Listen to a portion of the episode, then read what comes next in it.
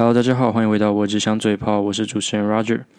现在时间是五月五号下午五点十一分，星期二。那今天要聊的主题是关于二二八公园。不知道大家对二二八公园的印象是什么？有些人的印象可能是呃历史课本上面那个铜像、那个雕像，对吧？有些人可能连看都没看过，有些人可能连去都没去。但应该也是有很大一部分人知道二二八公园的一些传闻。可能说晚上会有四脚兽啊，或者是呃去那边可能会有骚扰骚扰你啊，或者是那里很脏乱啊，或者是呃等等政治因素这样。那我来说说二二八公园跟我之间的一个小故事好。嗯、事情是这样，因为大家知道嘛，二二八公园的地点在呃台大医院四号出口，也就是整个台北车站补习商商圈整个的聚集地的边陲。那高中的时候，我也和其他台北小孩一样，不意外的在台北车站补过习。那那个时候刚好很流行一个游戏叫宝可梦，就是丢宝贝球嘛，然后抓神奇宝贝。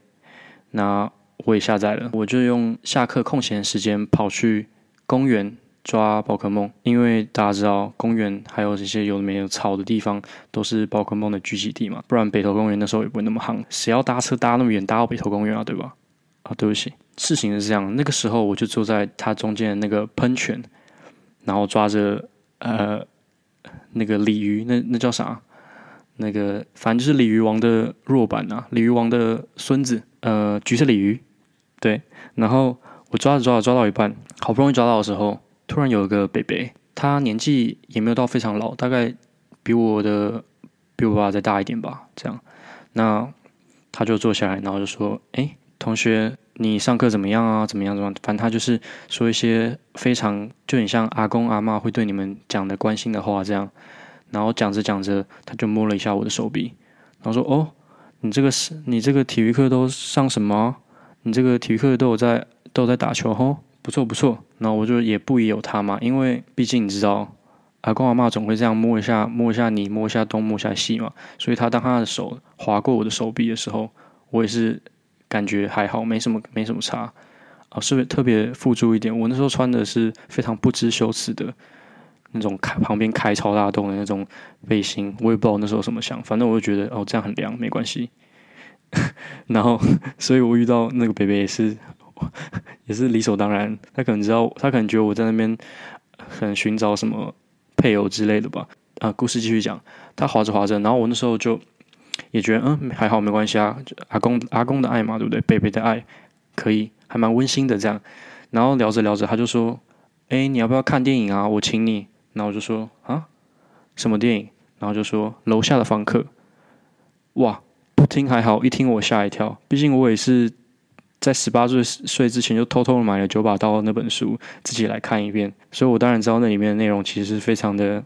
惊悚，非常的残暴，非常的情色吗？反正，反正我认个人个人认为那本书是比较偏黑暗的这样，但至少我知道它是十八禁的。那我一听就觉得不太对，然后后来想一想，我我就突然脑袋突然不知道什么线突然牵到我的脑袋里面啊，二十八公里好像有什么四脚兽还是什么聚集地之类的，该不会我我这么我大白天的这么那么这么多人的地方我竟然遇到了吧？然后我就。感觉事情不妙，我就赶紧闪人。我就说啊，不好意思，我等一下还要补习，我要先走了。然后我就走了。不走还好，一走，我回头一看，他竟然在后面跟着我。哈，我当下整个吓惨了，因为我从来没有遇过任何一个男人这样跟踪我，连女人都没有，对不对？我就马上施展我的凌波微步，直接加速，直接逃逸了。我跟你讲，但我那时候心跳整个加速到不行。我那时候终于体验到什么叫做。被跟踪的可怕，我终于可以体验那些呃夜归女子回家被人家跟踪是有多么的令人担忧的事情。反正这件事情就告一段落了。呃，我回家就马上开始搜寻关于二二八所有资料，关于那些什么男同志的历史啊，或者是那些呃厕所出现的各种兽啊，我才终于了解说，哦，原来二二八公园的脉络是这么一回事。所以我遇到北北级的男同志是合情合理的，理所当然的。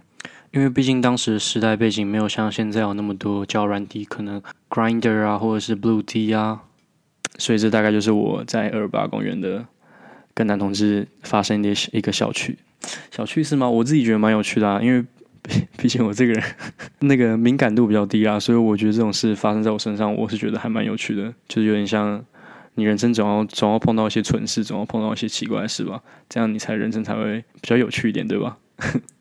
那我今天的分享就到这边喽拜拜。